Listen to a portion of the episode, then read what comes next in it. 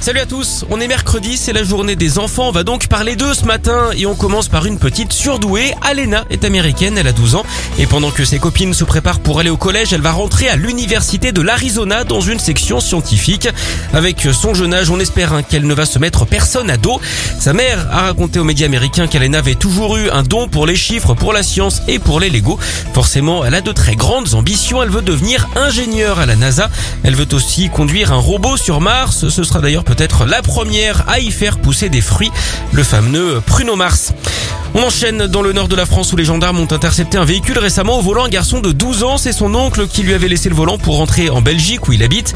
Le garçon aurait insisté d'après lui qui était assis tranquille hein, sur le siège passager. Son fils de 6 ans était à l'arrière. Le trop jeune conducteur lui touchait à peine les pédales. Devant le juge, le prévenu expliquait qu'il pensait que son neveu avait 14 ans et que de toute façon il avait l'habitude hein, de conduire sur des chemins privés. Mais qu'est-ce qu'il me jante a dû se dire le juge. De quoi le rendre chèvre, le fameux cabriolet.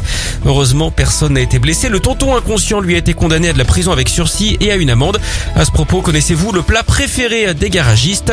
La banquette de veau.